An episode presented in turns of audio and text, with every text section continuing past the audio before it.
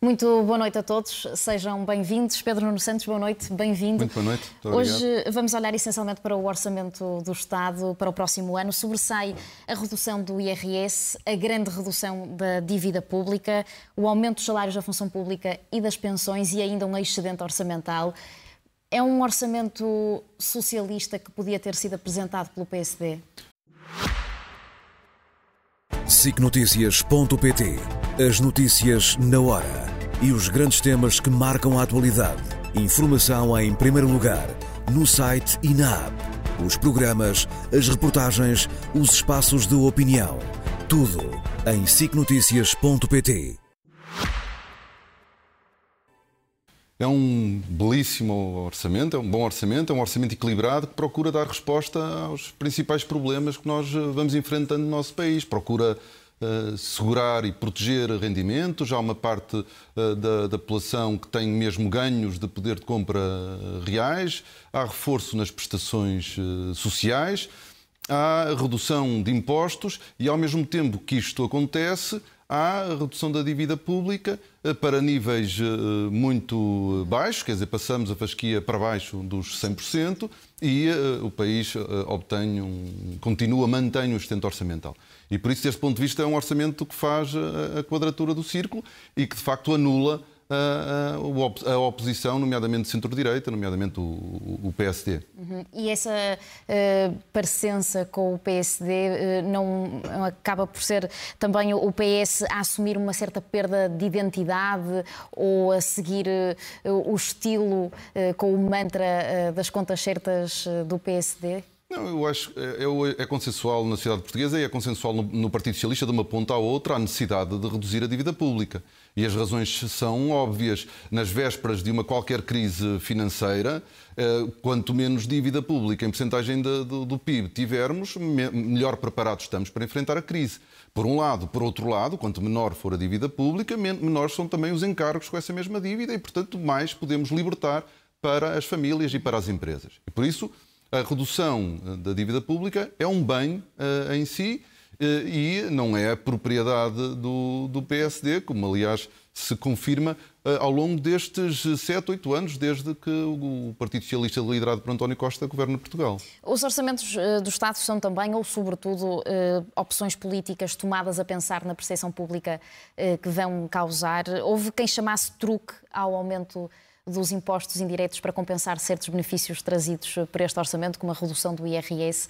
Concorda que se tratou de uma manobra habilidosa e eleitoralista? Não, as contas, as contas já foram feitas e não foi só pelo governo, foram, foram feitas por alguns por, por jornalistas, por, por, analistas e, portanto, é óbvio que no saldo a redução dos impostos é bastante superior ao aumento dos impostos. E é preciso perceber a natureza dos mesmos. Há uma redução dos impostos sobre, sobre os rendimentos das famílias, nomeadamente da, da, das populações de rendimentos intermédios da classe média e da classe média baixa. E há o aumento de alguns impostos que têm objetivos de política económica, seja desincentivo ao consumo, o caso do tabaco ou das bebidas alcoólicas, seja o incentivo à, mudança para automóveis mais eficientes ou ambientalmente mais uh, eficientes. E por isso são coisas diferentes, mas mesmo fazendo um saldo do, do, da, da, mexida dos impostos, claramente há uma, uma grande redução dos impostos eh, sobre, sobre os portugueses, isso não deixa dúvidas. Está feito o elogio ao Orçamento do Estado de uma forma geral. O líder do PSD também o comentou, disse que eh, se trata de um documento pipi, bem apresentadinho, muito betinho. Estas são as críticas mais fortes que a oposição consegue fazer a este documento? É, essas eh, as declarações do Presidente do PSD são, uh, são inusitadas, até um pouco exóticas. Eh, eu prefiro não, não, comentar essas declarações em particular, mas sim a, ideia que o Presidente do PSD tentou passar, a, de, a de, este governo continuar a carregar nos impostos, ou a do líder, do, do líder parlamentar, que é quem reage primeiro, e reage uh, Joaquim Miranda Sarmento, pessoa que, que, estimo e por quem tenho grande consideração, tecnicamente uh, qualificado, apesar de termos visões diferentes, mas que claramente se viu com dificuldade na reação à apresentação do orçamento, dizendo, aliás, que o governo vinha a reboque do, do, do, PSD em matéria de redução de IRS. Basicamente, aquilo que estava a dizer Joaquim Miranda Sarmento é que faria o mesmo se estivesse no governo. Não é bem o mesmo, porque, eh, objetivamente, do ponto de vista qualitativo, o PSD reduzia as taxas marginais do IRS até o oitavo escalão, o Governo faz apenas até ao quinto. Do ponto de vista qualitativo, há uma diferença. No IRC também há essa diferença que o, que o PSD quereria Sim, baixar para os 19% e, e vai ficar. O PSD continua a acreditar que o, que o IRC é o passo de mágica para a economia portuguesa se desenvolver e não é, não é o problema das nossas, das nossas empresas. Mas claramente o que se denota das reações eh, fracas. Eh, do, confrangedoras até do, do, PSD, do líder do partido e do líder uh, parlamentar, aquilo que denotam é a ausência de um, de um discurso alternativo, de uma alternativa, de um projeto. E isso tem consequências no próprio PSD e até no jogo de xadrez interno que começamos já a assistir. Ainda na semana passada, eh, uma notícia do, do Expresso dava nota de que Pedro Passos Coelho estaria na reserva caso as europeias eh, corressem mal para Luís Montenegro. Mas é um sinal muito relevante de um, de um político do PSD que nós sabemos que tem uma grande aceitação, um grande apoio interno e, portanto, aquela notícia não foi, não foi feita por acaso. Alguém, ou o próprio, ou alguém próximo, quis dar um sinal para o PSD de que Pedro Passos Coelho estaria disponível. E isso seria o fim de Luís Montenegro? Bom, eu não sou militante do PSD, não tenho ideia sobre, quer dizer, não, não sei se isso seria assim, mas imagino que seja muito difícil para Luís Montenegro ter Pedro Passos Coelho disponível para liderar o PSD. Mas Pedro Passos Coelho não foi o único. Ainda ontem ou anteontem, o Presidente da Câmara Municipal de Lisboa dá uma entrevista. Uma entrevista eh, pareceu uma apressada, uma espécie de necessidade do Presidente da Câmara de Lisboa dizer calma, eu também estou aqui. Foi uma entrevista em onde 90% do tempo foi sobre política nacional, não foi sobre a autarquia lisboeta. Eh, recusou sempre responder às perguntas sobre a recandidatura, dizendo que estava focado no presente, quer dizer, pode estar focado no presente e, e ter uma visão do que, quer, do que quer fazer daqui a dois anos. Eh, e, e disse outra coisa também uh, relevante. Disse que o PSD não precisará dele porque o PSD ganhará as eleições europeias. Mas se não ganhar. O que se denotando que, não ganhando, uh, Carlos Moeda entende que o PSD vai precisar dele. Há pouco disse que, que Pedro Passos Coelho uh, poderia ser uh, um desafio para Luís Montenegro caso reapareça. E para si, se vier a ser líder do Partido Socialista, Acha que o derrotaria isso, Pedro Passos Coelho? António isso, Costa não conseguiu. Isso não está uh, em causa, portanto não sou uh, candidato, não sou candidato sequer a líder do PS, o Partido Socialista vai ter um congresso em março ao qual eu não sou candidato, portanto é uma questão que não se coloca uh, neste momento, quer dizer, qualquer disputa, o Partido Socialista trata de escolher os seus líderes, o PSD trata de escolher os seus, nós, para nós é igual de quem é quem está ou não a liderar o PSD.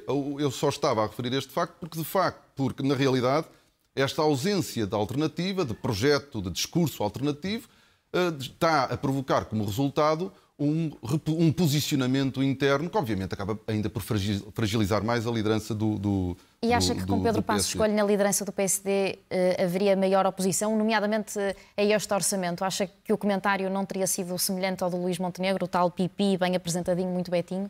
Eu, eh, quer dizer, a forma com certeza seria diferente, as pessoas são diferentes, mas eu julgo que o problema do, do PSD não é um problema de liderança, é um problema de projeto, é um problema de ideias, é um problema de alternativa. E uh, não, não, não vejo nem em Passos Coelho nem em Carlos Moedas uma grande diferença do ponto de vista de projeto político em relação a Montenegro. E, e, verdadeiramente o que interessa ao país, aos portugueses, é mesmo essa disputa de ideias, de visão de país, de visão de sociedade, de visão de política económica. E a verdade é que o PSD eh, não tem alternativa, está nessa encruzilhada já há, há vários anos. Não é só um problema de Luís Montenegro, é um problema estrutural do, do, do PSD. Mas não tem pesos pesados, na sua opinião, o PSD? Não, claro que tem pesos pesados, mas neste momento tem um líder, não é? Tem um líder que, aliás, esteve ao contrário eh, de, de, Carlos Moedas, que tentou sempre fugir à, à, pergunta da recandidatura na Câmara de Lisboa, o líder do PSD, pelo menos, teve a coragem de dizer que é candidato à liderança do PSD, mesmo que o PSD perca as europeias. Eh, e, e gabo-lhe isso, obviamente, essa frontalidade e essa, e essa coragem. Mas, de facto, o PSD está nesta, está nesta eh, encruzilhada. E para o PSD não ter um resultado eh, negativo nas europeias, quem é que acha que devia ser o cabeça de lista? Do PSD? Sim. Não faço ideia, nem tenho nenhuma preferência sobre quem será o, cabeça de lista do PSD. Não deixemos, deixemos, deixemos essa escolha para, para o PSD, para a direção do PSD. Será interessante, tanto a do PSD como virmos a saber as dos outros partidos. Mas acha que nomes mais sonantes no, no PSD podem não surgir disponíveis uh, para estas europeias por ser Luís Montenegro ao lado na fotografia? Não faço ideia. Eu julgo que na hora de, de, de, de, se aceitar integrar uma lista ao Parlamento Europeu não se vai pensar muito nisso, diria eu. Diria, exatamente, diria eu. Acho que não será esse uh, o problema que Luís Montenegro enfrentará quando tiver que fazer a lista ao Parlamento Europeu. Veremos se tem nomes fortes para apresentar ao país.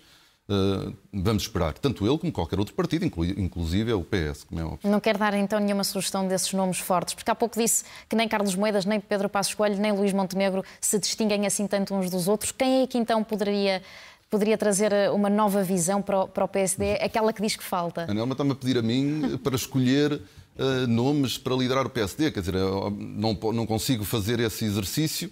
Uh, e como, e como eu dizia atrás, acho que o problema do PSD não é um problema de liderança. O PSD tem, mais do que o Partido Socialista, consome líderes mais rapidamente e eu julgo que ainda não perceberam que o problema é de facto mais profundo e que tem a ver com um projeto e com ideias. Uhum.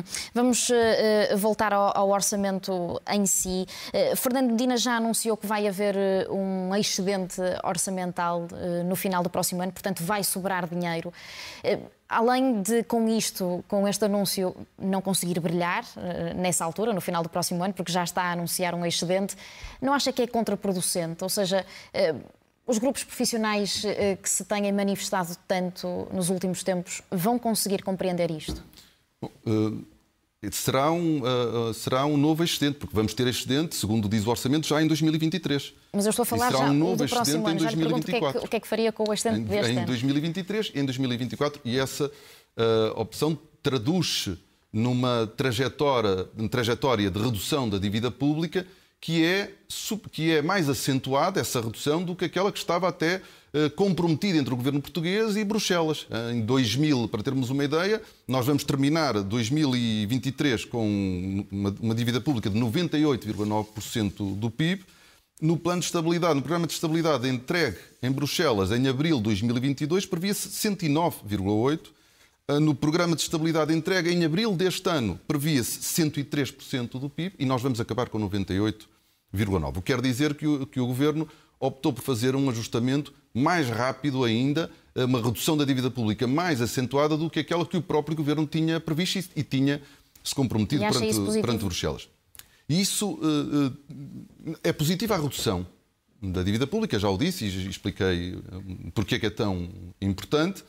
Agora, obviamente que era possível fazer diferente. Bom, era possível, desde logo, fazer uma trajetória, cumprir, uma tra cumprir a trajetória de redução da, da dívida que tinha, que tinha sido apresentada em Bruxelas no programa de estabilidade.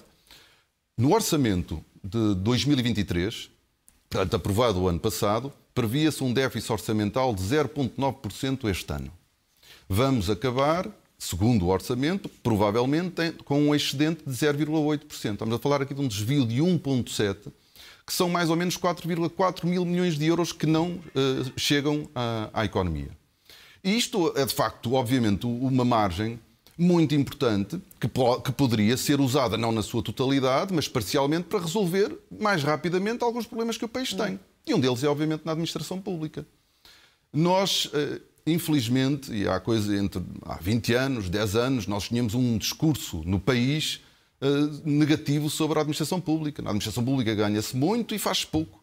E este discurso foi sendo usado para, de facto, nas últimas décadas, uh, muitos uh, trabalhadores do Estado irem perdendo poder de compra. O, o, nós, eu não sei se todos os portugueses têm consciência, mas o, os médicos, e é na, na, podemos ver isso através num relatório eh, da OCDE, Health eh, at a Glance, de 2021, em que mostra que, que os médicos perderam, eh, o salário médio real dos médicos caiu por ano 2,3% no caso dos médicos de medicina geral, 2,2% no caso dos médicos especialistas. Ao fim de 10 anos, estamos a falar em perdas reais de poder de compra dos médicos superiores a 20%.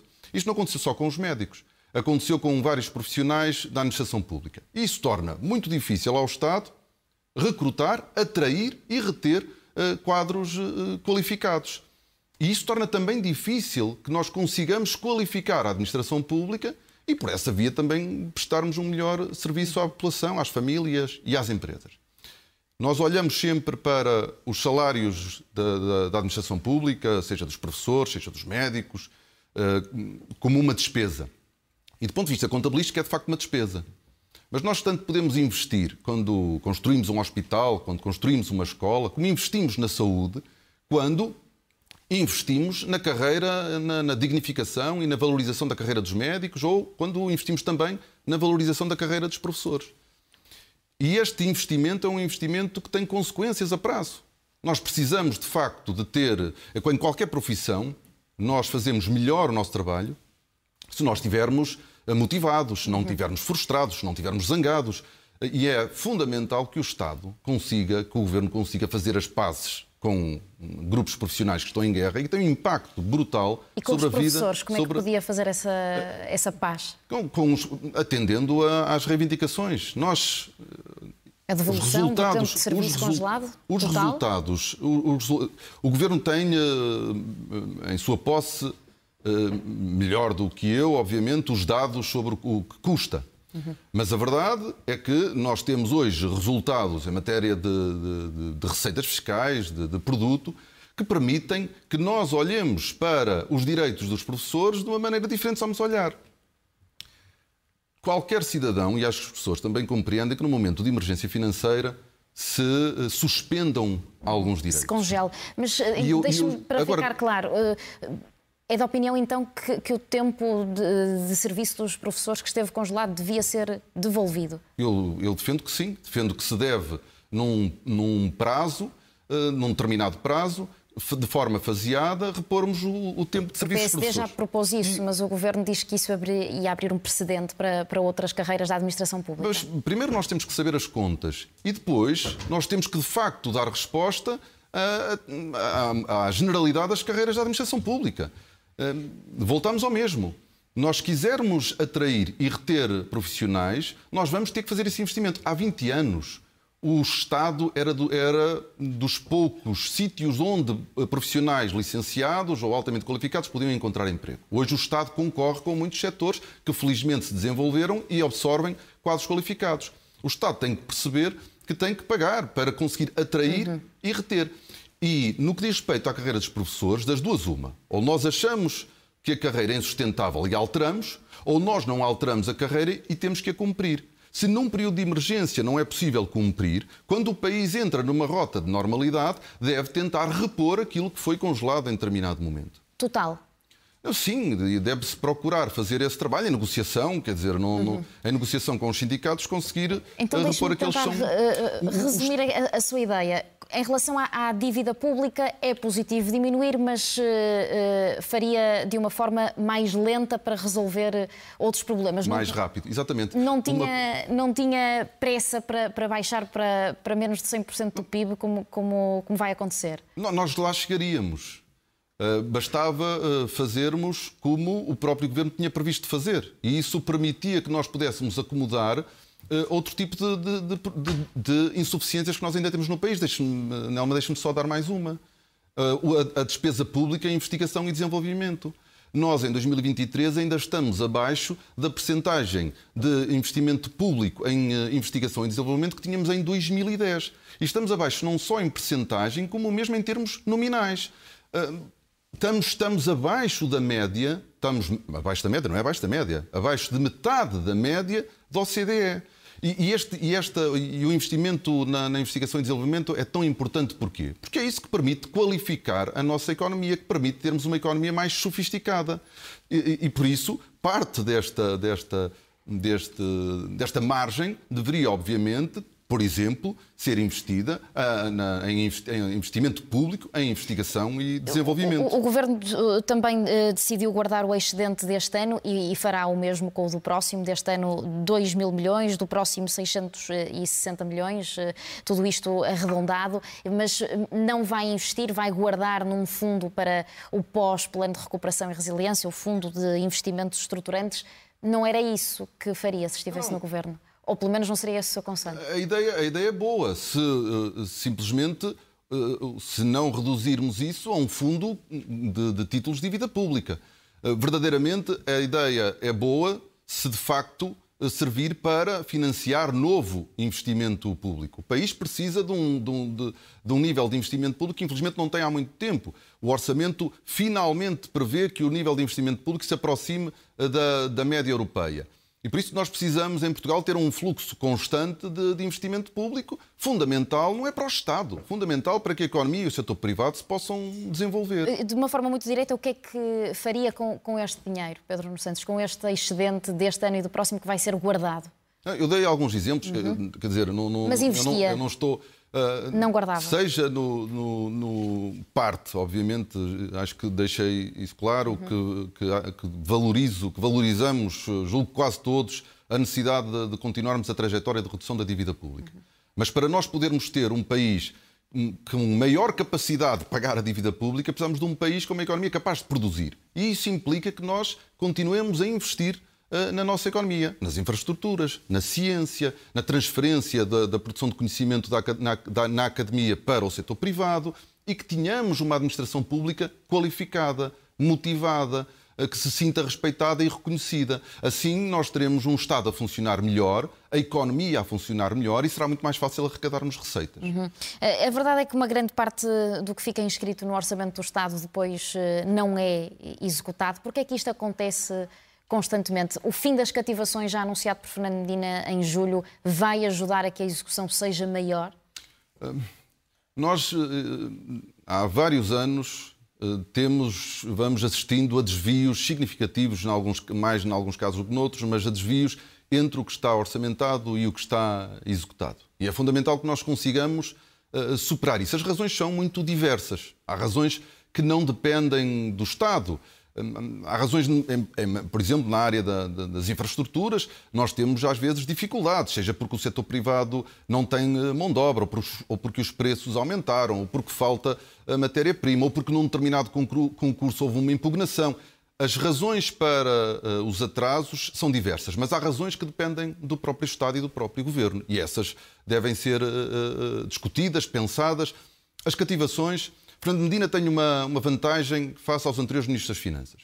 Foi Presidente de Câmara, ocupou funções governativas noutras áreas, áreas que não as das finanças e tem sensibilidade política. E percebe, agora tem condições para o fazer, mas é mais do que isso. Tem, tem, eu não tenho dúvidas, tem convicção naquilo que está a fazer, que é muito importante eh, que os ministros setoriais tenham autonomia.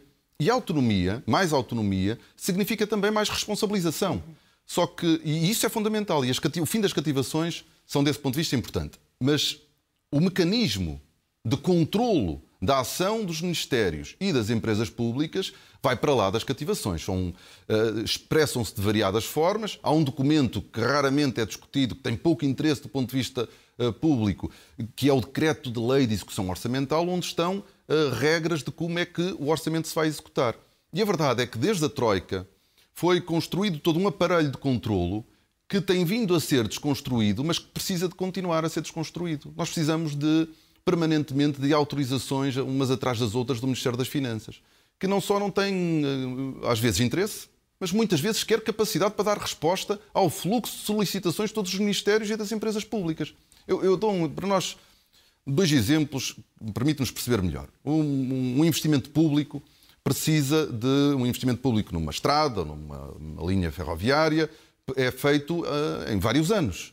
E por isso precisa daquilo que se chama um plurianual, uma portaria de exceção de encargos. Isto é, antes de se lançar o concurso, mesmo que aquele investimento já esteja, já esteja num plano no PNI 2030, no PT 2020, no PRR, mesmo que já tenha sido aprovado em Conselho de Ministros, ele tem de ir a, a, ao Ministério das Finanças. E no Ministério das Finanças, muitas portarias de exceção de encargos, os tais plurianuais, demoram meses a serem aprovados. E isso atrasa a execução. Muitas vezes tinha o Ministro das Finanças, Ministro das Finanças dizia é, mas, mas porquê que vocês querem este, este montante no orçamento se não executaram uh, o ano passado? E muitas vezes acontece nós termos investimento que está previsto ser feito e conseguíamos a autorização para o fazer em novembro, em dezembro. Já não se vai fazer aquele investimento. Eu só, uh, Nelma, deixa-me só, deixa só dar uma, contar uma história que conto várias vezes e que eu acho que nos uh, ajuda a perceber que há muita coisa que tem de mudar. Uh, havia uma altura em que. Uh, havia uma altura, aliás, é uma necessidade permanente. A CP precisa, os comboios precisam de rodas, de rodas de aço. Essas rodas têm um tempo de vida. Elas, quando atingem esse tempo de vida, elas têm que ser substituídas, desde logo por razões de segurança. E houve um período que, aliás, conduziu à demissão do presidente da CP, um dos melhores presidentes da CP, se não o melhor presidente da CP que a CP já teve, o engenheiro Nuno Freitas, e que veio do setor privado, fez uma, uma paragem no setor privado para, para se dedicar à, à, CP e que a determinada altura disse: Pedro, eu não consigo gerir a empresa com as vossas regras, quer dizer, é um problema que vocês têm que resolver e, e foi-se embora. E o caso das rodas foi um, do, um, um dos, um dos uh, que, que, ajudou a, a, a que o, o ex-presidente da CP tomasse esta, esta decisão. Uh, da Secretaria de Estado do Orçamento vinham perguntas, mas são precisas tantas rodas? Mas da última vez pediram menos. E com isso se foi atrasando e colocando uma grande pressão sobre a CP que podia correr o risco de ter comboios uh, a parar. E por isso terminava este ponto, peço desculpa. Uh, o Estado precisa de e o governo de confiar mais nos ministros setoriais e nas empresas públicas e de não ter medo de lhes dar autonomia de decisão. Porque autonomia é responsabilização. Quantas decisões estão por conta de terceiros, há maior incentivo à desresponsabilização. Uhum. E por isso este é um ponto uh, muito importante. Já ultrapassámos o nosso tempo, mas uh, não posso deixar de lhe perguntar sobre Israel. Uh, por cá já valeu críticas ao, P, ao PCP e ao Bloco de Esquerda esta guerra, eh, porque Carlos Moedas e Luís Montenegro eh, consideraram que não foi feita a condenação ao ataque do Hamas devidamente, pelo menos numa primeira leitura dos dois partidos, acusou-os de racismo, de conivência com o terrorismo. Entretanto, os dois líderes, um de cada partido, já vieram responder a essas declarações eh, de Carlos Moedas e de Luís Montenegro a dizer que não, é, que não é nada disso do que pensam, mas qual é claramente, e era isso que eu queria saber, a sua opinião sobre eh, este conflito que dura há décadas, eh, há mais de meio século, e sobre esta guerra a que estamos a assistir neste momento? Desde logo uma, uma condenação veemente, sem hesitação, sem mas, ao ataque do Hamas sobre Israel. E sobre isso não, há, não deve haver nenhum eh, humanista que não faça essa condenação. Eu disse, eh, não há sequer a menor hesitação. Eu acho que a melhor formulação sobre o tema tem sido da ONU e do secretário-geral da ONU, que ao mesmo tempo não esquece que, e, citando um, camarada meu, Francisco Assis, que dizia que não se responde à barbárie com barbárie. E isso é uh, também muito importante neste momento. Nós queremos uma paz, uma paz uh, duradoura. Achava que Israel não devia responder? Isso, não, não, não. Israel tem uh, todo o direito à sua defesa. Todo o direito à sua defesa, obviamente, e como diz o secretário-geral da ONU, dentro, no respeito do direito internacional. E, de facto, nós precisamos de garantir esta paz a longo prazo e isso passa pelo cumprimento das resoluções da ONU, do direito internacional e da existência de dois Estados política e economicamente viáveis. Eu queria só dar uma nota, porque uh, sobre as acusações do, do, Eu ouvi, não ouvi as do Presidente do PSD, ouvi as do Presidente da Câmara na, na, na entrevista. Na entrevista. E acho absolutamente inaceitável. Não há nenhum cidadão português. Uh, uh, Percebe-se qual é a tentativa. A tentativa é equiparar o, o, o Bloco de Esquerda e o Partido Comunista Português ao Chega. Não há nenhum cidadão português uh, com, que, com seriedade, seja capaz de dizer que o Partido Comunista Português ou o Bloco de Esquerda são partidos racistas e xenófobos. Portanto, eu queria também condenar as declarações do Presidente da Câmara Municipal de Lisboa. E assim terminamos o comentário desta semana. Pedro Santos, obrigada, boa noite. Voltamos na próxima segunda-feira. Boa noite.